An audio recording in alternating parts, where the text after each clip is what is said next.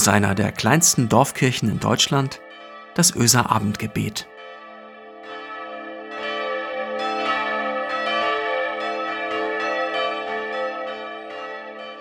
Guten Abend und herzlich willkommen zum Öser Abendgebet heute am Samstag, dem 14. November.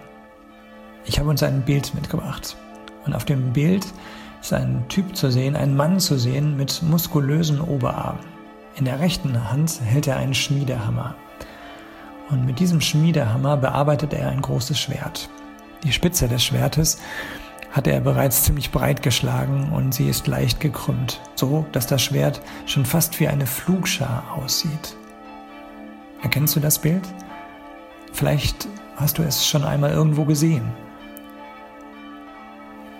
Jewgeni Wojcic hatte genau dieses Bild vor Augen und er nannte es Schwerter zu Flugscharen. Und ziemlich schnell war klar, dass er daraus eine Bronzestatue fertigen wollte. Das war 1952. Damals war der Zweite Weltkrieg gerade mal ein paar Jahre vorbei. Ein Zeichen für den Frieden, ein Zeichen für Umkehr sollte diese Bronzestatue sein. Weg vom Schwert hin zum Flug, weg vom Krieg hin zu einem gerechten Frieden. Einem Frieden, der die Menschen ernährt und mit dem versorgt, was wirklich wichtig ist. Daneben ist die Bronzestatue für mich aber auch ein Ausrufezeichen, fast schon eine, eine Art Mahnung. Frieden braucht meinen Einsatz, dein und mein Einsatz, deine und meine ganze Kraft, um das Schwert in eine Flugschar zu verwandeln. Frieden ist kein Selbstläufer, erzählt diese Bronzestatue. Es ist nicht, Frieden ist nicht etwas, was man so im Vorbeigehen mal eben macht. Anfang der 80er Jahre hat die inoffizielle kirchliche Friedensbewegung in der DDR genau dieses Bild von einem Menschen, der aus einem Schwert eine Flugschar schmiedet, zu ihrem Leitmotiv und Logo erhoben. Und die Geschichte dazu erzählt sich so. Bereits Ende der 70er Jahre entwickelt sich in der DDR wie auch in anderen Ländern des Ostblocks eine unabhängige Friedensbewegung. Hauptgründe damals für ihre Entstehung sind zum Beispiel die Stationierung von SS-20 Atomraketen in der DDR oder von Pershing II und Cruise Missiles in der Bundesrepublik. Vor allem innerhalb der evangelischen Kirche bilden sich Gruppen, die auch überregionale Aktionen planen und durchführen und auch Kontakte zu Friedensgruppen in der Bundesrepublik knüpfen. 1980 dann entwickelt der sächsische Jugendpfarrer Harald Brettschneider das Symbol der neuen Bewegung, Schwerter zu Flugscharen. Und innerhalb kürzester Zeit werden die Aufnäher im ganzen Land verteilt, vor allem aber auf Veranstaltungen der Kirche. Schließlich gelingt es aber dann doch, dem Staatsorgan das Symbol durch massive Repressionen aus dem Straßenbild zu verdrängen. Einige Jugendliche aber tragen nach dem Verbot statt des verbotenen Symbols weiße Kreise oder sogar ein Loch im Ärmel an der Stelle, an der eben noch der Aufnäher war. Den Aufnäher habe ich dir zusammen mit dem Abendgebet geschickt. Auf dem Logo der Friedensbewegung findest du auch noch eine Referenz. Da steht Micha 4, Vers 3. Ein Hinweis also auf einen Text im Alten Testament der Bibel. Und so lautet der Text oder dieser kleine Vers. Gott wird unter vielen Völkern richten und mächtige Nationen zurechtweisen in fernen Landen. Sie werden ihre Schwerter zu Flugscharen machen und ihre Spieße zu Sicheln. Es wird kein Volk wieder das andere das Schwert erheben und sie werden hinfort nicht mehr lernen, Krieg zu führen. Hier ploppt also dieser Spruch Schwerter zu Flugscharen das erste Mal auf. Und der, der ihn laut ausspricht, ist Micha.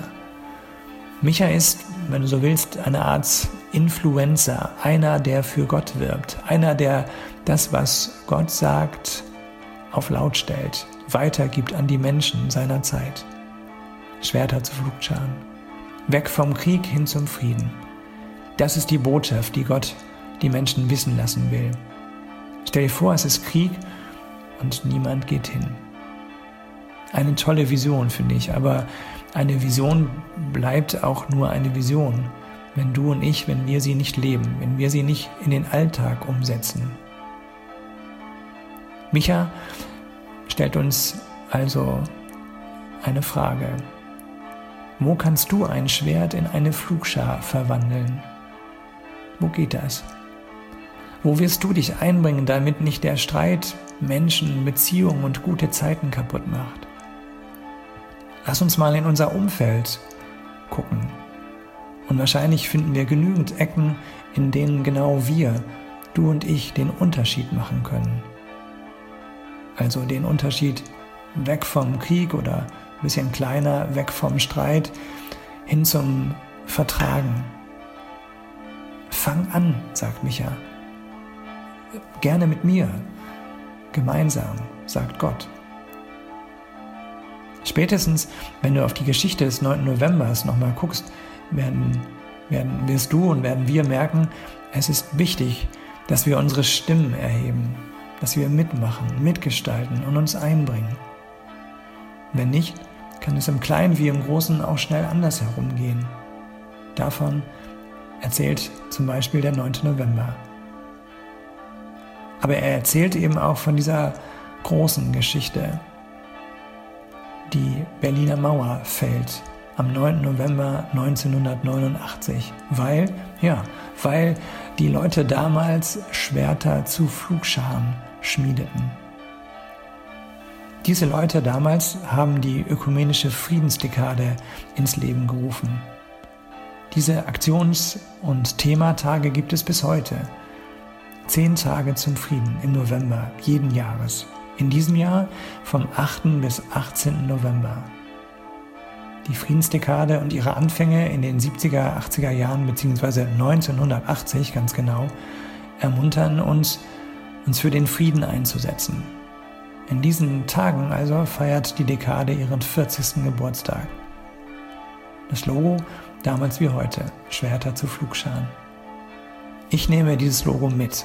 Vielleicht nähe ich es mir ja an meine Jacke oder stelle es in meinen Status als Erinnerung und Mahnung. Lasst uns zu Gott beten.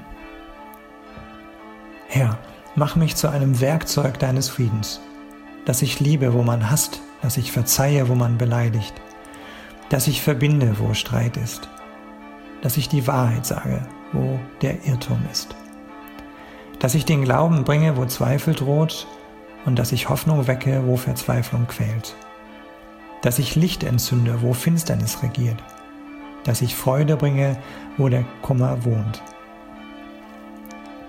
Herr, lass mich trachten, nicht dass ich getröstet werde, sondern dass ich tröste. Nicht dass ich verstanden werde, sondern dass ich verstehe. Nicht dass ich geliebt werde, sondern dass ich liebe. Denn wer sich hingibt, der empfängt. Wer sich selbst vergisst, der findet. Wer verzeiht, dem wird verziehen. Und wer stirbt, der erwacht zum ewigen Leben. Amen. Lasst uns hinausgehen in diesen Abend mit dem Segen Gottes. Du kannst dich entrüsten, Mensch, dich schutzlos machen, auf Panzer verzichten, du kannst so entwaffnend sein. Und auch wenn unsere Gebete die Gewalt nicht beenden, so proklamieren sie doch eine andere Hoffnung für die Zukunft von Familie Mensch.